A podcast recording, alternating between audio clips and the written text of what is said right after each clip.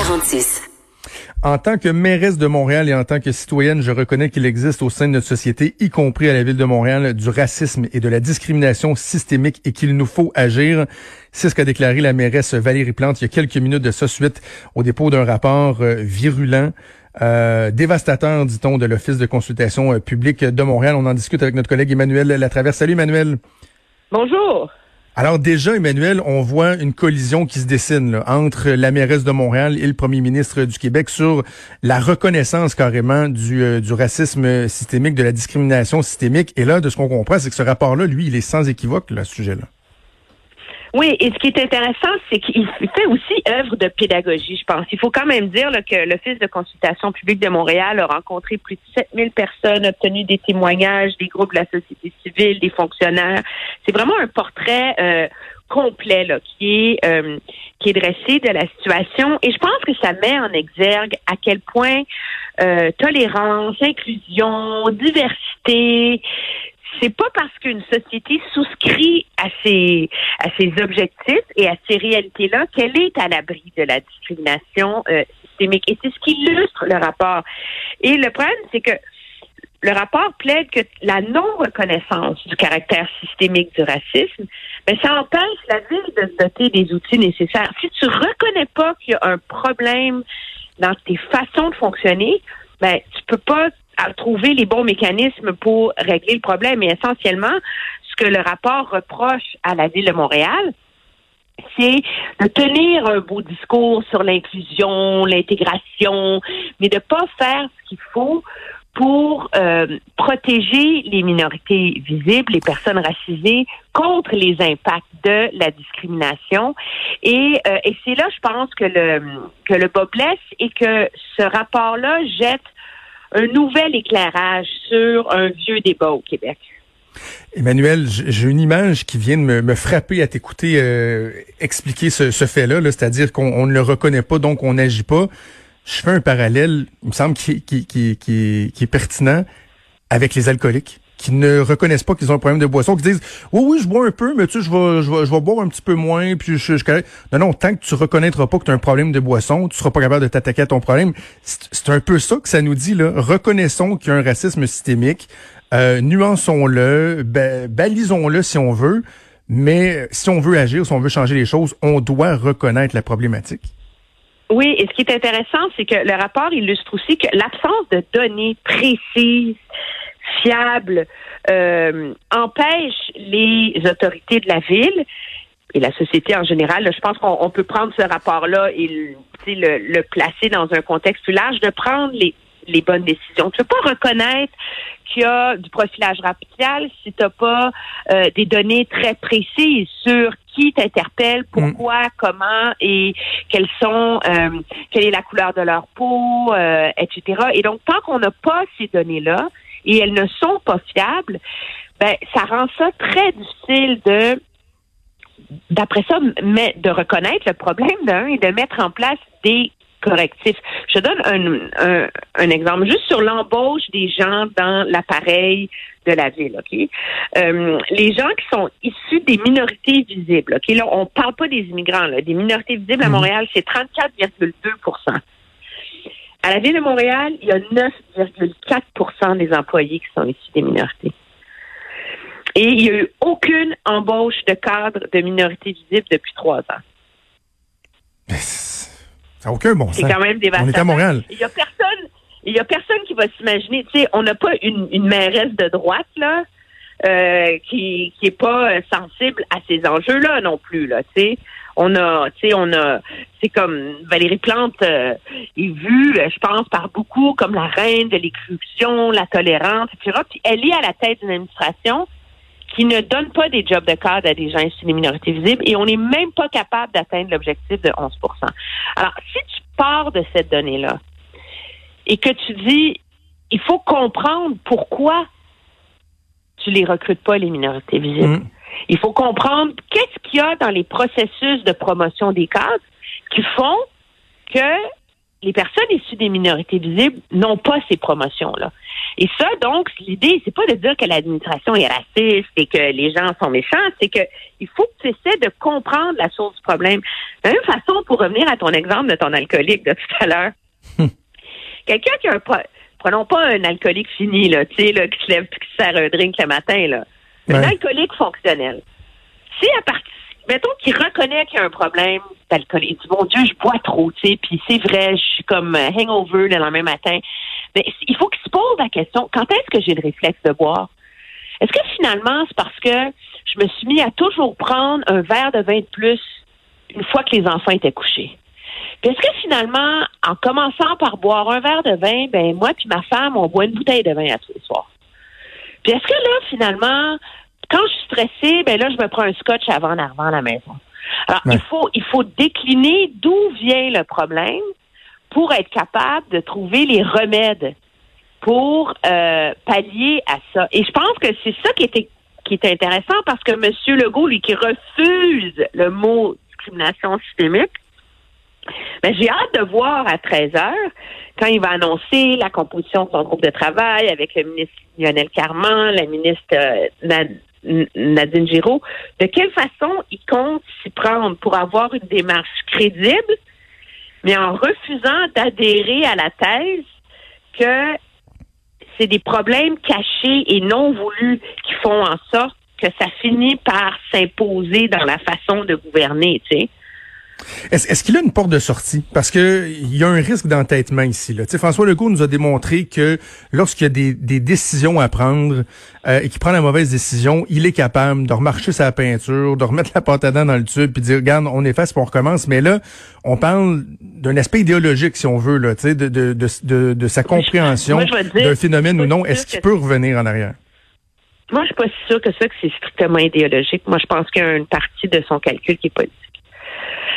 Euh, prenons M. Couillard. OK?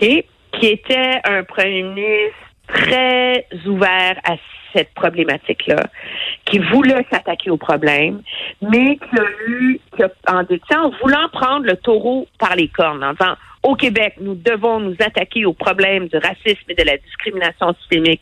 Il faut euh, trouver les lieux où euh, où les inégalités se propagent. Qu'est-ce qui est arrivé? Il a braqué une partie de la population contre lui là-dessus, puis il s'est fait targuer d'être le donneur de leçons. Alors, parce que c'est des concepts compliqués à laquelle la majorité des gens n'ont pas passé des heures et des heures et des heures à réfléchir, là. Alors, pour des raisons évidentes, là. Alors, M. Legault, lui, dit, moi, je veux pas parler de discrimination systémique parce que ça hérisse tout le monde, mais on va s'attaquer au problème, puis on va bien le faire. Alors, M. Legault prend le problème du point de vue de la majorité. Comment faire comprendre ça à la majorité plutôt que de prendre le problème du point de vue de dire moi je vais être le champion des minorités. Alors, c'est la même ça peut mener au même résultat. Moi, je suis pas prête à condamner M. Legault juste sur la base idéologique de ce problème-là, même si moi je je pense que ça existe. Je, je mhm. souscris à cette thèse-là et je comprends pas pourquoi le premier ministre du Québec, intellectuellement, ne souscrit pas à ça. Je peux comprendre que politiquement, il décide de prendre un autre chemin. Maintenant, l'enjeu, c'est est-ce que l'autre chemin peut mener à des vrais résultats concrets? Et c'est là qu'il y a un point d'interrogation, tu sais. Donc, mais il s'en sortira pas, hein? Euh, parce que je, disais tantôt, euh, j'en discutais avec Richard Martineau, puis on, commence à le connaître, notre premier ministre. Là il y a des dossiers qui, euh, pas qui l'intéressent plus ou moins que d'autres, mais tu sais, qui, qui l'achalent un peu plus ou le rendent un peu plus inconfortable. Évidemment, je pense en tête à tous les dossiers d'immigration. Je suis pas certain que euh, quand il se lève le matin, François Legault, il a envie de parler des, des, des problèmes de, de, racisme systémique, de discrimination systémique, parce que c'est peut-être pas nécessairement sa tasse de thé, là, mais là, il y aura pas le choix. Là. Je comprends, il y a une relance économique et tout et tout. Il y a les, les problèmes de santé publique sont encore présents, mais là, ce dossier-là, on a l'impression qu'il est là pour rester. Ah non, moi je suis d'accord. C'est jamais un sujet qui l'a intéressé. On s'entend.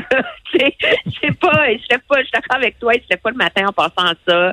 Euh, suis sûr qu'il n'a pas passé des temps libres à lire euh, des rapports de la Commission des droits de la personne pour comprendre les enjeux là-dessus. Euh, c'est pas euh, c'est pas Justin Trudeau, là. Mais moi, je pense qu'il est pris avec ça. Mais moi, je vois, il a réagi fortement. Euh, il met sur pied un groupe de travail. il fait ce qu'il faut jusqu'ici, là pour euh, s'attaquer à ce problème-là. Et des fois, peut-être justement parce que c'est pas sa cause personnelle, peut-être que ça fait qu'il va avoir plus d'ouverture dans sa façon d'aborder ce problème-là. Je compare avec la question des CHSLD. La question des CHSLD, le gouvernement a été élu en misant sur les maisons des années. Il y a comme, il y a son idée est faite sur le problème. Les maternelles 4 ans, le décrochage scolaire a été élu, son idée était faite en partant. Alors là, c'est là qu'il fait preuve d'entêtement. Ouais. Quand quelqu'un est pas a pas eu une, une réflexion de très longue date autour de quelqu'un, d'un enjeu, et que comme politicien, il veut régler le problème, c'est modulable. qu'il est plus ouvert et qu'il est plus euh, et qu'il va aller euh, et qu'il va offrir des réponses nouvelles face à ça, plutôt que d'être prisonnier de ses œillères idéologiques, justement, comme il l'est sur les maisons des aînés, sur les maternelles 4 ans et sur plein d'autres enjeux. Alors, je pense que c'est un, c'est un, c'est un enjeu dont il ne pourra pas se sauver, je suis d'accord avec toi. Mais peut-être que dans un an, on va dire, ben dans le fond, il a fait ce qu'il fallait ou il a fait des pas importants. Moi, je pense que c'est, un, mhm. c'est des enjeux qui vont jamais se régler entièrement dans une société là. Ouais. mais moi, je suis pas prête à lui lancer la pierre là-dessus encore. Même si je suis surprise et un peu agacée par son refus de reconnaître le caractère systémique problème. Oui, oui, oui. Donc, on va suivre ça à 13 heures. Écoute, on, il nous reste peu de temps parce qu'on va aller rejoindre euh, la chef du Parti libéral, Dominique Anglade, dans quelques instants. Mais je veux quand même qu'on prenne euh, une ou deux minutes pour parler des entrevues que François Legault euh, a accordées, dont celle dans le Journal de Québec, Journal de Montréal. Moi, il y a un élément qui m'a frappé sur, sur, sur le discours. Là. je vais te le dire après, mais je suis curieux de savoir si on, on va pas on va pas se rejoindre. Comment tu analyses les propos de François Legault? Euh, moi, je vois un premier ministre qui est encore dans la crise et qui n'a pas pris de recul sur son absence de regret. Ah, en fait, moi, euh, mais je vois aussi un politicien qui euh, ça révèle à quel point il est un politicien d'instinct. Sur la question des écoles, tu sais, de les mhm. rouvrir parce que son instinct lui disait de le faire, même si tout le monde disait que c'était politiquement risqué de fermer le Québec le jour où il l'a fait plutôt que d'attendre trois jours parce que son flair lui disait de le faire maintenant. Il est et, et ça et ça illustre toutes ses qualités comme premier ministre et tous ses défauts en même temps. Il est un homme de, il est un politicien de gut feeling. Ouais. Ben, ce qui, moi, j'ai trouvé la plus, la plus grande qualité chez un politicien, c'est-à-dire l'instinct. Tu peux avoir euh, toutes les qualifications euh, requises. Si tu pas d'instinct, euh, autant comme premier ministre que comme comme ministre, comme personne politique, je pense que tu es, un peu mal foutu. Mais moi, ce qui m'a frappé, Manuel, c'est, et je le dis pas nécessairement négativement, parce que ça vient illustrer à quel point c'est une responsabilité lourde qui est celle d'être premier ministre du Québec et que notre système fait en sorte que, ultimement, tout le poids des responsabilités, donc, repose sur le premier ministre mais j'ai trouvé que la, la notion d'équipe, euh, on, on, la sent pas là, dans, dans, dans les propos. On, a l'impression que c'est le premier ministre qui lui-même arrive avec les idées, qui tranche sur chacune euh, des, euh, des décisions. J'ai trouvé que il y avait pas la notion là de dire ben tu sais les gens qui m'entourent, la, ministre de la santé, le ministre de l'éducation, c'est beaucoup là. Je devais prendre la décision, j'ai décidé ceci, j'ai décidé cela. Ça m'a frappé ça ce matin. Oui, mais ça illustre à quel point, en temps de crise, tu es seul quand tu es premier ministre aussi, je pense.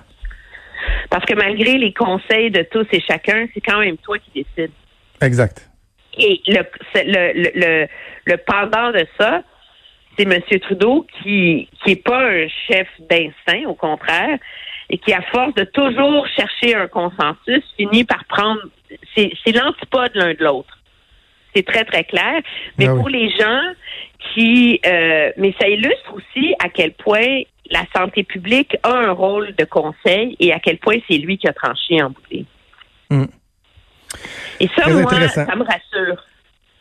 Parce que c'est ça sa job et c'est pour ça que lui est là. C'est pas M. Arruda, malgré toutes ses qualités, qui est premier ministre du Québec. Voilà, voilà. Ben, c'est intéressant, Emmanuel. On va se reparler vendredi pour notre dernière de la saison. D'ici là, je te souhaite Ben une oui. excellente semaine. Salut. Aussi, au revoir. Bye. Vous écoutez Franchement